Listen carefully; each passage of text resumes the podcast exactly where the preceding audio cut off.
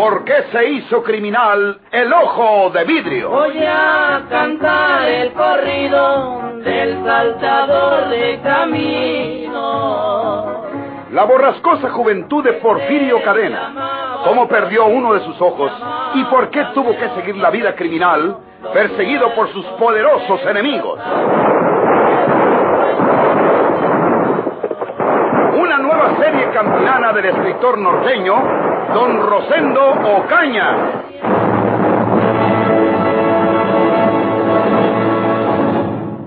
Inexplicablemente, ese hombre ha escapado de nueva cuenta, hija mía. Creo que no tomamos las precauciones debidas para llevar a cabo lo que pensábamos. Opino que así es mejor, papá. Yo me horrorizo de solo pensar que por un momento hubiera sido la esposa legítima de un asesino como él. Que diga la gente lo que guste. Además, íbamos nosotros mismos a meter en nuestra casa a una víbora como él. Peor hubiéramos estado en su poder. No te preocupes más por lo que a mí respecta, papá. Le tenía tanto al escándalo. Sin embargo, ahora creo que no me importa. Ese hombre, habiendo estado tan cerca de la muerte, huirá muy lejos. No lo persigan, no lo exhorten, papá. Que lo dejen marcharse a su tierra o a donde sea, con tal de que ya no vuelva más por aquí. Tú no conoces tanto como nosotros a ese bandido, hija. Nosotros creemos que sí va a volver. Es decir, nosotros estamos seguros que no ha salido de San Luis.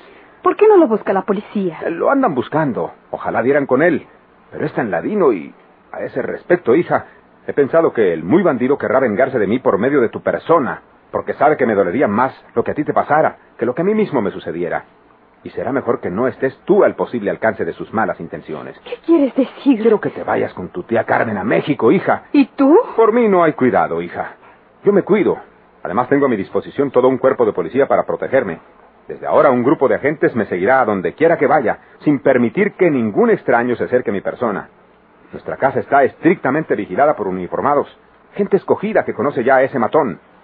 Pero para que no tenga que dividirse la vigilancia personal entre tú y yo, quiero que te vayas a una temporada con mi hermana Carmen. No quisiera dejarte solo, papá. No, no estoy solo. Ya te he dicho que mi policía me cuidará. Si es preciso redoblar esa protección hacia mi persona, lo haremos, cueste lo que cueste. Bueno, papá, como tú digas. Haz tu equipaje. Partirás a la capital en el tren de esta noche, pero sin que nadie lo sepa. Tomarás el tren en una estación que queda adelante de San Luis. Te llevaremos en coche hasta allí. Está bien, papá. No salgas tú a ninguna parte por algunos días, papá. Puedes decir que te hayas delicado de salud. Entre tanto, quizás encuentren el rastro de ese hombre para saber si huyó o se halla aún aquí. Eso pienso hacer. En estos días procuraré despachar mejor aquí en casa, donde estaré bien protegido.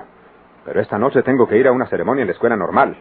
El presidente de la República ha condecorado con la medalla Altamirano a cuatro maestros de San Luis, entre ellos al profesor Jesús Morales. Pero el profesor Morales no pudo acudir a la capital por su edad y sus achaques. Entonces el señor presidente ordena que yo, en su nombre, le imponga esa condecoración al profesor Morales. Y todo se ha preparado para esta noche a las nueve en la normal. El profesor Morales no tiene más familia que una nieta, la señorita Isaura Morales, que también es profesora y quien lo acompañará en la ceremonia de hoy. ¿Es imprescindible que lo hagas tú personalmente, papá? Sí, hija, porque represento al señor presidente en este acto.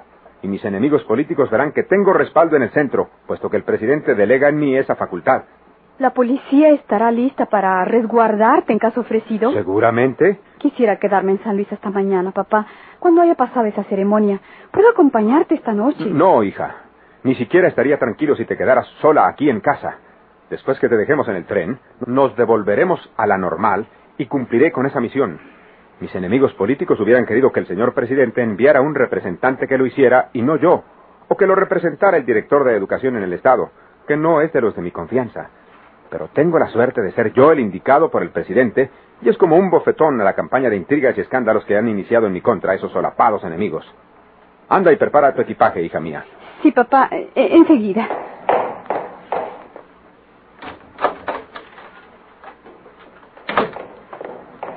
Poniendo a salvo a Margarita y la policía formando un cerco vigilante en torno mío, si Porfirio Cadena no huye de San Luis, caerá en nuestro poder. Y esta vez, nada ni nadie lo salvará de la muerte.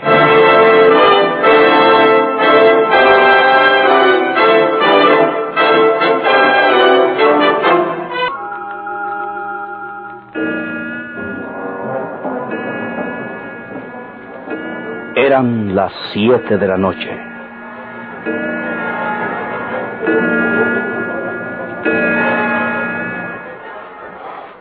Miren ustedes mi credencial. Soy el jefe de la policía. El señor gobernador me manda para decirles que la ceremonia para condecorar a usted, señor profesor Morales, no será hasta mañana, por haberse enfermado repentinamente el señor gobernador. Fíjate, papá. A, esta mañana. Eh, sí, profesor, a la misma hora. Nosotros ya nos habíamos arreglado para salir a las ocho a la normal. Pero, pero si el señor gobernador está enfermo, pues, pues ni modo. Está bien, señor. Mañana estaremos listos para acudir a la ceremonia. Muchas gracias. Eh, con la venia. Que, que le vaya bien, señor.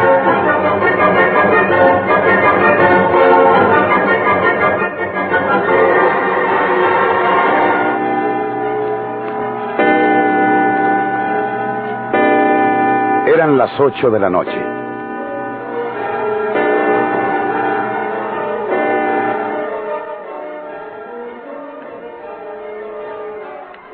Quiere de mí, señor? No más que me ayude a una cosa. Y si no me ayuda o me denuncia cuando me haya ido, no volverá a ver vivo a su hijito Juan. ¿Y el niño qué culpa tiene? Pues ya le digo, si usted me traiciona le dolerá mucho después la pérdida de su chamaco. ¿Qué quiere? Quiero vestirme de etiqueta. A fuerza tendría su marido un traje de esos de etiqueta. Tiene que quedarme bueno. Ancina como camisa, corbata y todo lo que se necesita para ir trajeado de etiqueta. Suba a la recámara de nosotros. En el ropero hallará usted todo eso. Ahí hay un smoking. Es el único traje de etiqueta que tenía mi esposo. Usé una camisa blanca, sin cuello. En uno de los cajones están los cuellos. El smoking lleva el cuello de picos y la corbata negra o blanca, como se quiera. Llévese todo eso si gusta.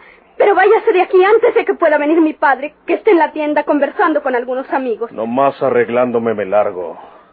Pero no se le olvide que si me denuncia la policía, volveré para desquitarme con su hijo.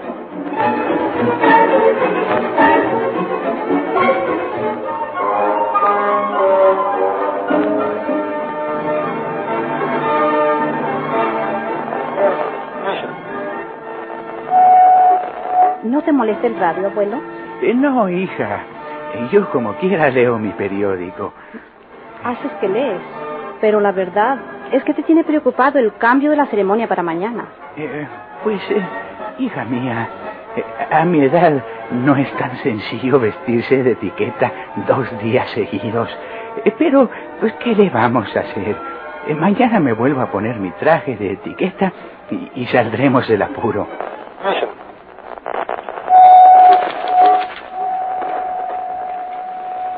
Gentiles amigos del auditorio, en estos instantes nuestros micrófonos pasan a la escuela normal donde el señor gobernador del estado, a nombre del señor presidente de la República, impondrá la honrosa medalla Altamirano al insigne maestro don Jesús Morales. Abuelo, ¿Qué quiere decir eso, hija? creo que hemos sido engañados.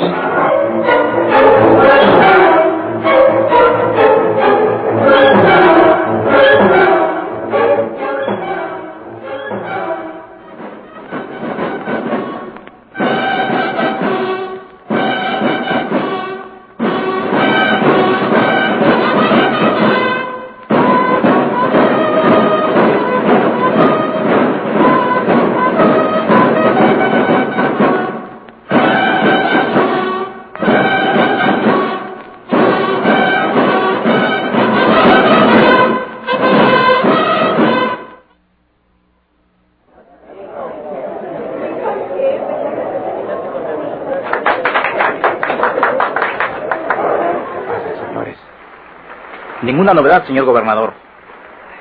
La policía vigila estrechamente las dos únicas entradas de la normal. Ningún desconocido pasará su cerco, señor gobernador. Está usted debidamente resguardado, señor gobernador. Se lo aseguro. Y no nos separaremos de usted hasta que lo dejemos en su casa. Ahí vigilaremos toda la noche, cambiando las guardias para que nadie se duerma. Muy bien, inspector. Margarita ya debe ir lejos en su tren hasta la capital. Estoy tranquilo por fin. Parece que allá llega ya el profesor Morales. Sí, sí. Viene acompañado de una señorita que debe ser su nieta, la señorita Isaura. Ella lleva un velo de gasa sobre el rostro. Vamos a San Cuento, señores. Sí, señor.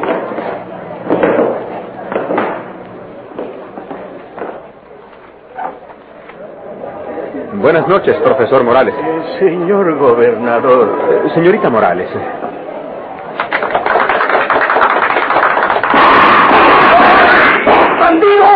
¡Asesino! ¡Eh, ¡Es Porfirio Cadena! ¡Síganlo! ¡Síganlo!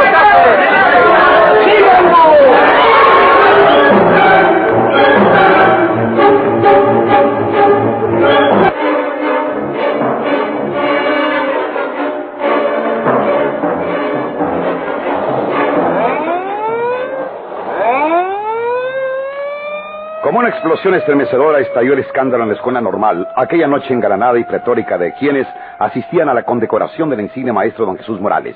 Cuando el gobernador y las otras personalidades saludaban al maestro y a su nieta, de cuyo brazo llegaba, de pronto el anciano encorvado sirvió, fulguraron sus ojos, y apenas si pudo advertirse de que en su diestra empuñaba una pistola, vomitando su fuego pavoroso instantáneamente.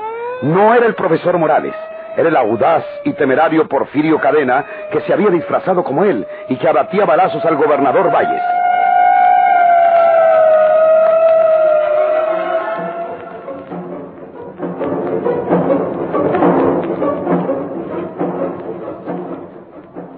¿Qué dicen? Está muy grave. No pueden asegurar nada hasta que pase la operación. El bandido le dio tres balazos. Creo que los tres son gravísimos. ¿Cómo le avisaremos a Margarita? Si recibe la mala noticia a bordo del tren, no sabrá qué hacer para regresar enseguida.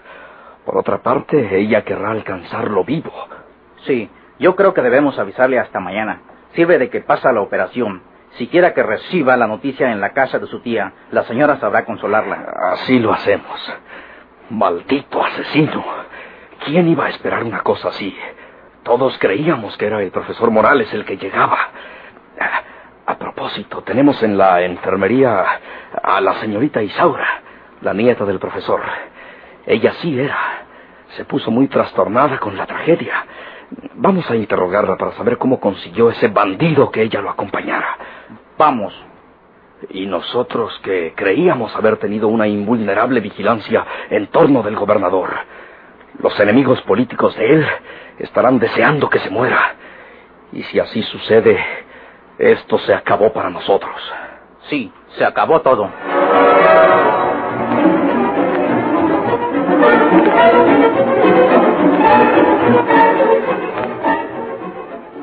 Llévenme a mi casa. Ya estoy bien. Quiero volver a mi casa. Que no sepa nada de esto el abuelo. Debo volver a casa antes de que lo vaya a saber. Se preocupará por mí. Dejen que me vaya a mi casa. Nosotros vamos a dejarla a su casa en este momento, señorita Morales. Eh, Solo queremos que nos diga por qué acompañaba a ese hombre que se hizo pasar por el profesor. ¿Quiere contarnos lo que pasó? Este señor es el inspector general de policía. A los pies de usted, señorita. Pues un hombre relativamente joven, quizá de unos 30 o 35 años, estuvo en casa como a las siete y media.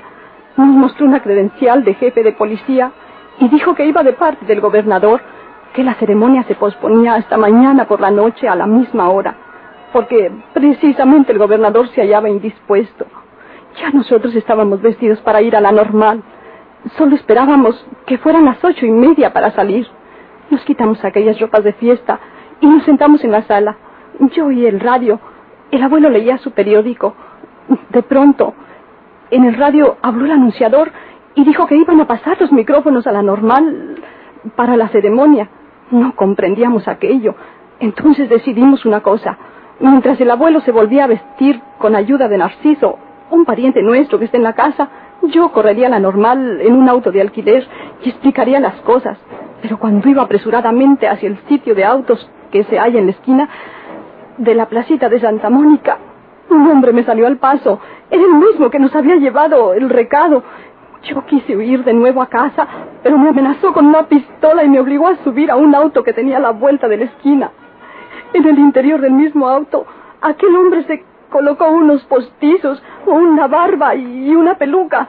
Yo comenzaba a comprender que aquel estaño quería hacerse pasar por mi abuelo, pero no acertaba a discernir para qué, de qué le serviría a él ser condecorado en vez del abuelo. Llegamos a la normal, descendimos del auto, Me dijo que si decía algo o lanzaba un grito me mataría a tiros. Tuve miedo de lo que hiciera.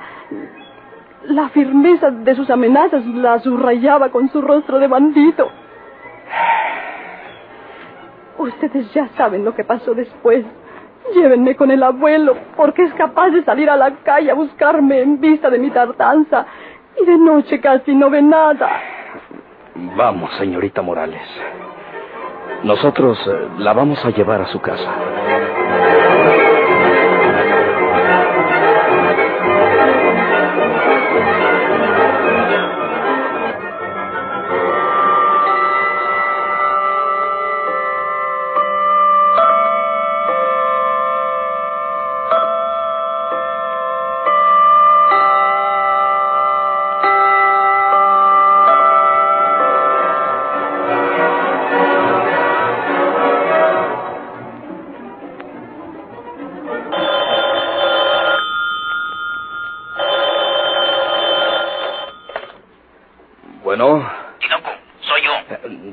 Inspector. Por aquí hallamos un rastro de Porfirio Cadena. ¿Sí? ¿Dónde?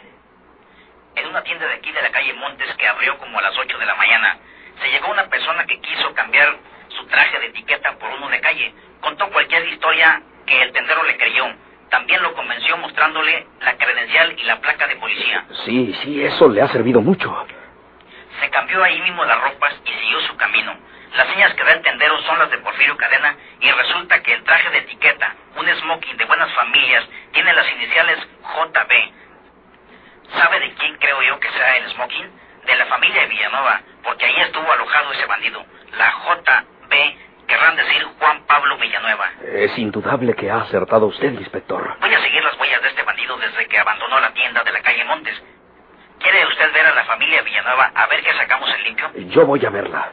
Llévese algunos elementos porque Porfirio Cadena es muy capaz de querer ocultarse ahí. Así lo haré.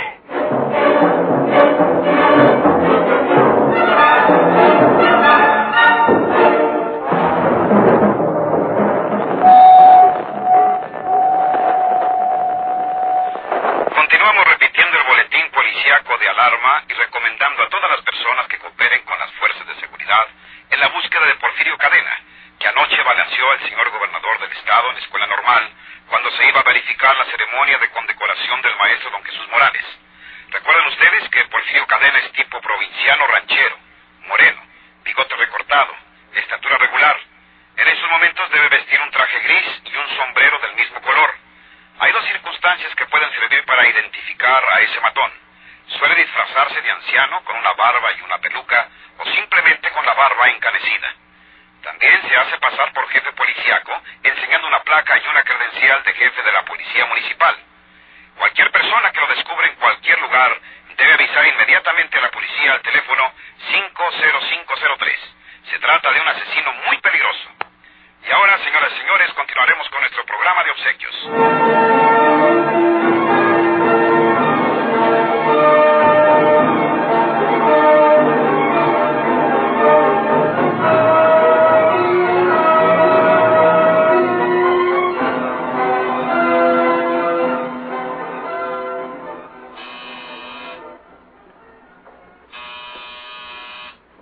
Apaga ese radio, hijo, y vete para arriba. Parece que tenemos visita. Voy a ver quién llama. No se espante usted, señora.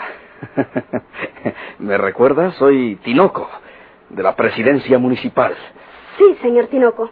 Pase usted. Muchas gracias. Ya sé a lo que viene usted, señor Tinoco. Hemos estado oyendo en el radio el boletín de la policía. También escuchamos la noticia del atentado al gobernador. Estuvo aquí ese hombre, ¿verdad? Sí, pero le juro a usted que no pudimos hacer nada. Ni siquiera quise decírselo a papá. Me obligó a que le facilitara un smoking que fue de Juan Pablo. Se apoderó de Juanito. Y hasta hoy, como a las seis de la mañana, regresó el niño. Aún después de haber regresado sano y salvo mi hijo, no me atreví a telefonearles a ustedes. Ese hombre se aparece por aquí cuando le da la gana. Nosotros no tenemos cómo defendernos. Comprendo, señora, comprendo. No se apene usted. Tengo la casa rodeada de policías, pero están ocultos en sitios donde no son fácilmente descubiertos. Tenemos la corazonada de que volverá por aquí Porfirio Cadena.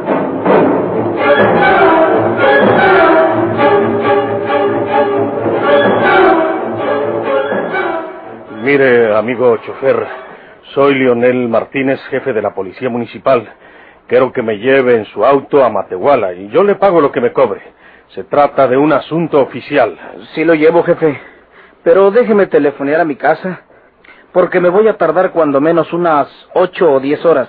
Y van a tener cuidado. Ándele, vaya a telefonear, amigo.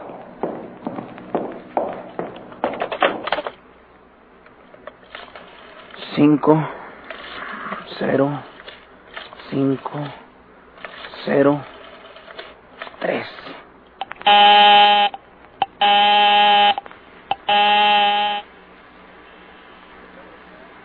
¿Listo? Inspección de policía. Eh, señor, aquí en la esquina de Artes y Nacional eh, está el asesino que buscan, Porfirio Cadena.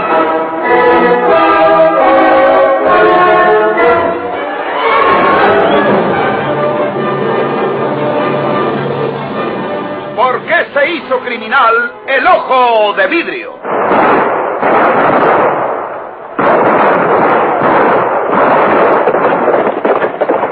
Muchas gracias por su atención. Sigan escuchando los vibrantes capítulos de esta nueva serie rural. ¿Por qué se hizo criminal el ojo de vidrio? Se disfrazaba de arriero para asaltar los poblados, Christmas.